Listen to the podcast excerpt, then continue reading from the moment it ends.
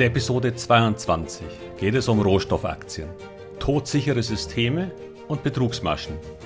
Denn wer will sich schon mit 50% zufrieden geben, wo es doch so viel interessantere Möglichkeiten gibt?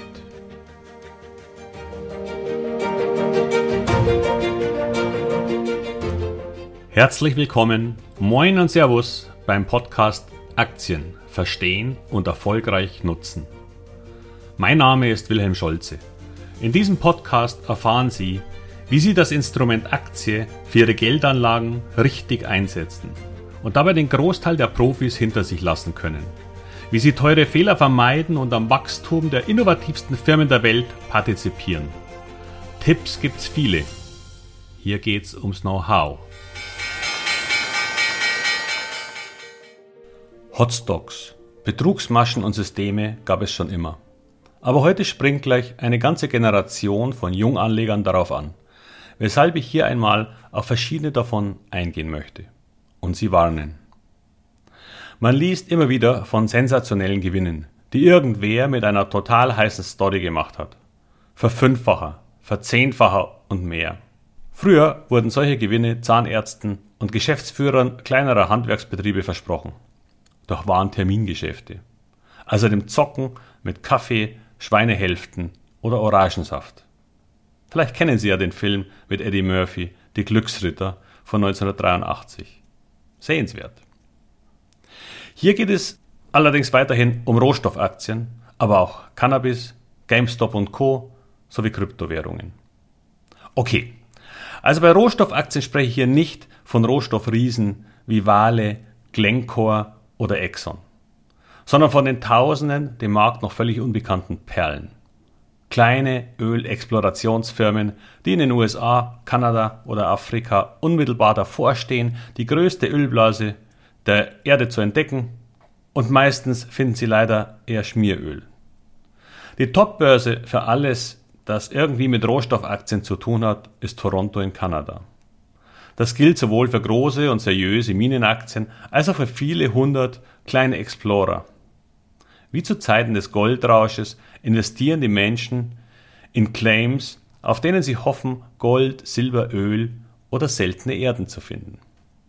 Seltene Erden sind im Moment der weil wie der Name schon sagt, sie sehr selten sind, beziehungsweise eigentlich richtiger, kommen sie nur in jeweils sehr kleinen Mengen in sehr vielen weit verstreuten lagernden Mineralien sowie als Beimischungen in anderen Mineralien vor. So laut Wikipedia. Der Großteil der Weltproduktion kommt aus China. Das liegt unter anderem daran, dass der Abbau dieser Rohstoffe häufig unter extrem ungesunden Bedingungen stattfindet und giftigsten Schlamm zurücklässt. Was die Chinesen weniger stört. Zumindest die, die dort nicht arbeiten. Diese Rohstoffe werden in fast allen neuen Technologien eingesetzt. Beispielsweise in Brennstoffzellen, Plasmabildschirmen, Generatoren von Windkraftanlagen, Polituren, Magneten, als Kontrastmittel bei der Kernspintomographie, in Lasern und Glasfaserkabeln, um nur einige zu nennen. Da der Westen die extreme Abhängigkeit von China in diesem Bereich langsam erkennt, noch 2014 hatte China übrigens einen Anteil von 97,5 Prozent der Weltproduktion, wird nun fieberhaft auf der ganzen Welt nach abbaubaren Vorkommen gesucht. Der ehemalige Präsident Trump hatte noch vor kurzem gefordert, dass alles unternommen werden muss, um diese Abhängigkeit zu reduzieren. Eines dieser gar nicht so selten vorkommenden Metalle ist Lithium. Im Zuge der stetig steigenden Nachfrage nach Batterien für zum Beispiel Mobilfunkgeräte und nun natürlich für Elektroautos stieg die Produktion stetig an. Die aber nun anlaufende und sich massiv beschleunigende Elektroautoproduktion wird in den nächsten Jahren zu einer deutlichen Verknappung führen und die Preise stiegen auch schon an. Das Problem dabei ist weniger die Seltenheit, sondern die lange Anlaufdauer zur Erschließung neuer Vorkommen. Das dauert oft mehrere Jahre. Und auch hier tummeln sich immer wieder kleine Explorer. Und das Metall wird auch gebraucht, keine Frage.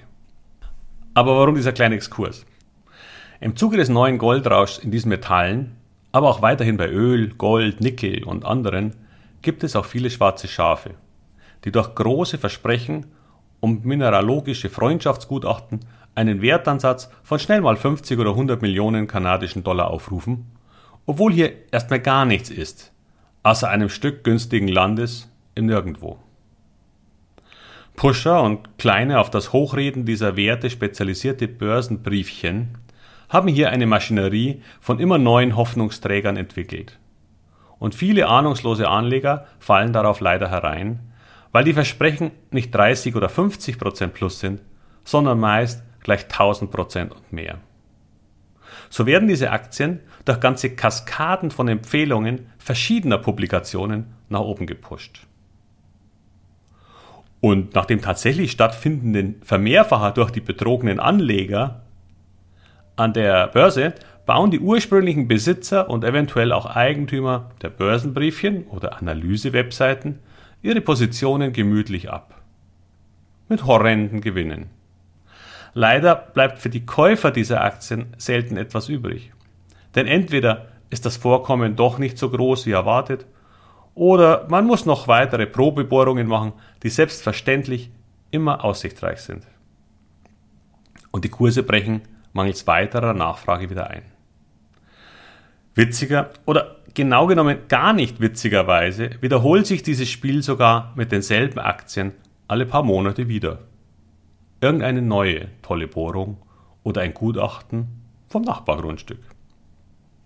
Ich will gar nicht behaupten, dass dies für alle diese Firmen zutrifft, aber das Risiko ist enorm hoch und die Wahrscheinlichkeit eines Verlustes von 80 oder 90 Prozent ist genau das, was wir verhindern wollen, weil diese Verlustaktien sind es, die eine Gesamtvermögensmehrung verhindern.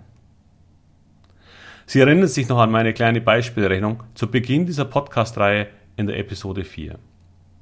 Kennen Sie den Film Wolf of Wall Street mit Leonardo DiCaprio? Da wurde das System des Verkaufens von Schrottpapieren einmal perfekt dargestellt. Denn genauso lief das. Fast immer Penny Stocks mit einem unglaublichen Potenzial. Verzehnfachung ist quasi langweilig. Tatsächlich wurde ein alter Freund von mir, der Geschäftsführer einer kleinen Kunststofffirma ist, von einer Salesliste auf die nächste geschoben.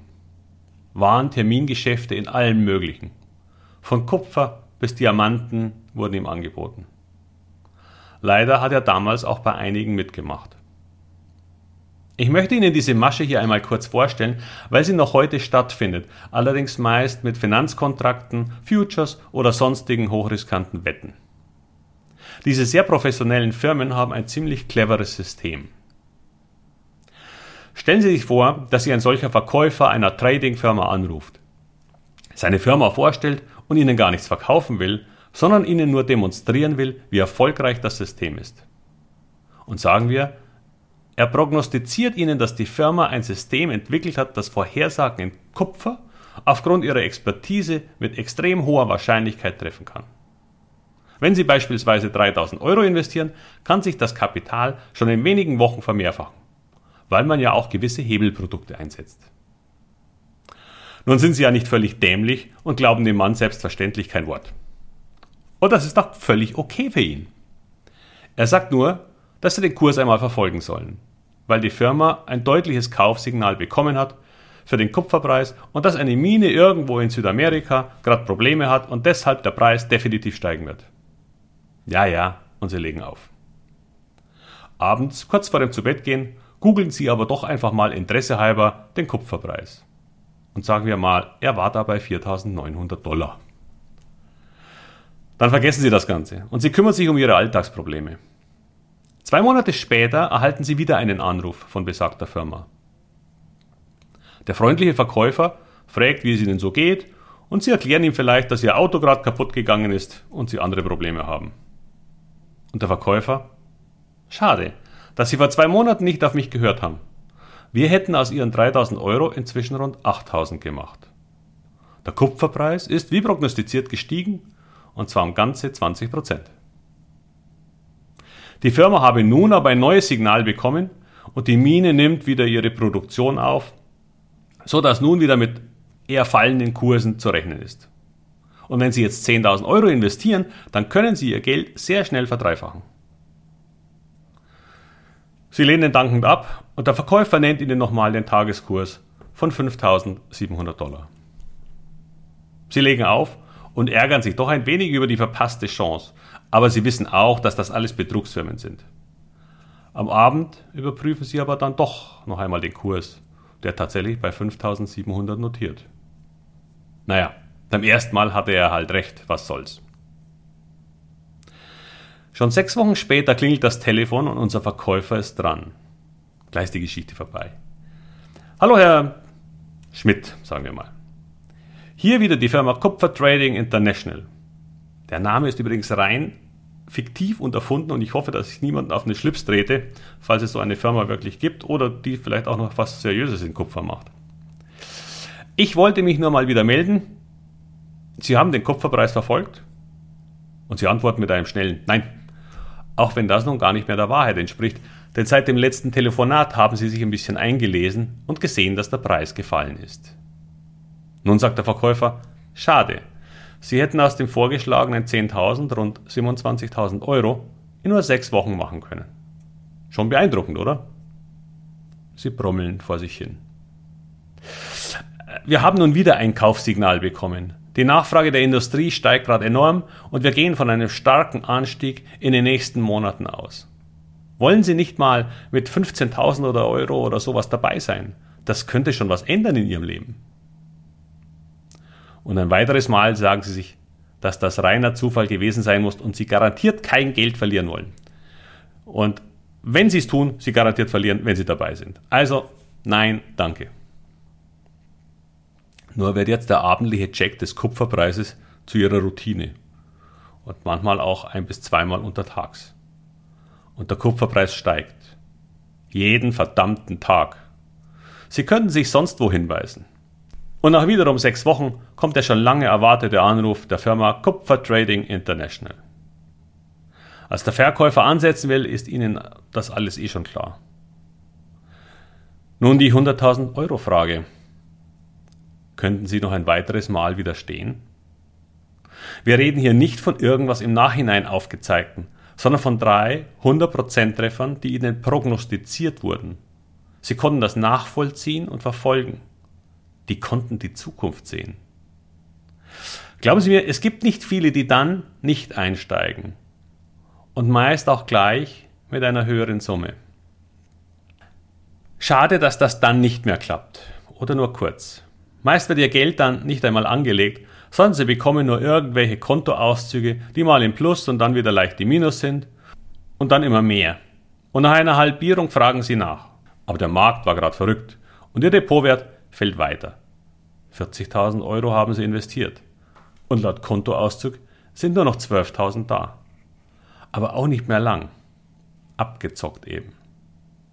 Aber wie hat das funktioniert? Zauberei? Die haben doch das dreimal in Folge richtig angesagt. Haben Sie eine Idee? Ich will es mal aufklären. Die Company ruft 1000 Leute an. Und nun können Sie sich's vielleicht schon denken. Der einen Hälfte prognostizieren sie steigende, der anderen Hälfte fallende Kurse. Nach zwei Monaten rufen sie nur noch die 500 an, mit denen sie auf der richtigen Seite lagen. Gleiches Spiel. Am Ende bleiben 125 Menschen zurück, die nun glauben, den heiligen Trading Gral entdeckt zu haben. Und die zahlen nun richtig ein. Quasi ein Clou. Ein gut und langfristig vorbereiteter Plan mit nur einem Gewinner. Sorry für die etwas längere Geschichte, aber sie hat mir so gut gefallen, dass ich sie auch mit Ihnen teilen wollte. Die Quintessenz dieser Story ist die, dass Sie sofort auflegen sollten, wenn Ihnen etwas in dieser Richtung versprochen wird. Denn so funktioniert es nicht. Jetzt könnte man natürlich sagen, dass das alles lange her und waren Termingeschäfte, macht schon lange keiner mehr. Naja, Heute heißt es Optionshandel, Daytrading oder Reddit bzw. Robinhood Trading der inzwischen sogenannten NDTs, der New Day Traders. In Aktien wie GameStop, AMC, Nokia und anderen. Auch hier werden noch reichlich Tränen fließen. Lesen werden sie aber in erster Linie von einigen unglaublichen Gewinnern. Naja, es ist ein Schneeballsystem. Eine weitere Warnung möchte ich hier aussprechen. Werbeanzeigen, die auf durchaus seriösen Webseiten zu finden sind.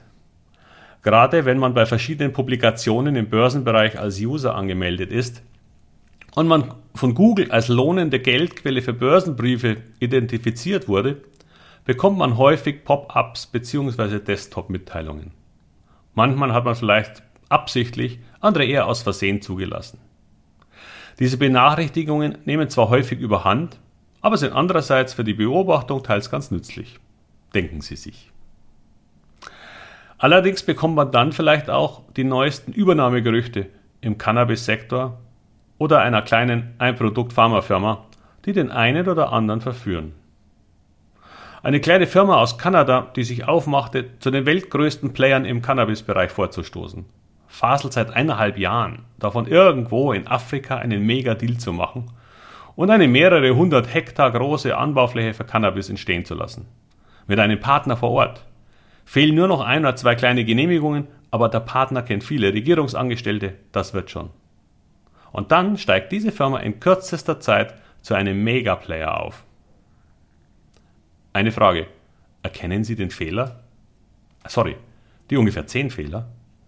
Ich will gar nicht auf alle hinweisen, aber zwei bis dreimal schon erwähnen.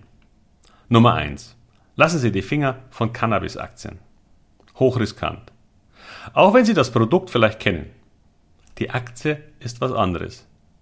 Ich kenne mich nun mit dem Anbau nicht unbedingt gut aus, aber so wie ich das verstanden habe, brauche ich Erde, ein paar Setzlinge, viel Licht, am besten von Osram, die tatsächlich Cannabisleuchten anbieten, und die richtige Temperatur und Feuchtigkeit. Jetzt frage ich Sie, ist das Rocket Science? Oder kann das jeder Holländer, den Sie am Kiosk treffen? Wo gibt es hier irgendeinen Wettbewerbsvorteil, außer riesige Gelder im Hintergrund, wie zum Beispiel die von Peter Thiel, denn dann geht's wahrscheinlich. Aber der war auch früh dran. Fehler Nummer zwei: Die Aktien notierte im letzten Jahr irgendwo um die 10 Cent mit deutlichen Schwankungen. Sieht so der zukünftige Cannabisführer der Welt aus?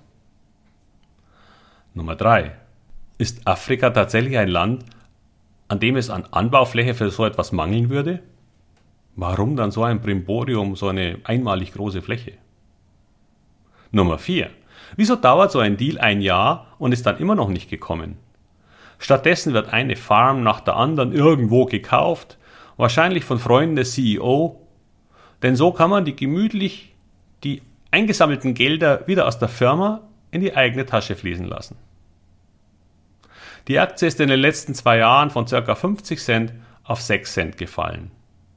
Immer mit kleinen Spitzen nach oben, weil es da eine tolle Neuigkeit gab. Ich höre jetzt auf, aber Sie verstehen das Prinzip.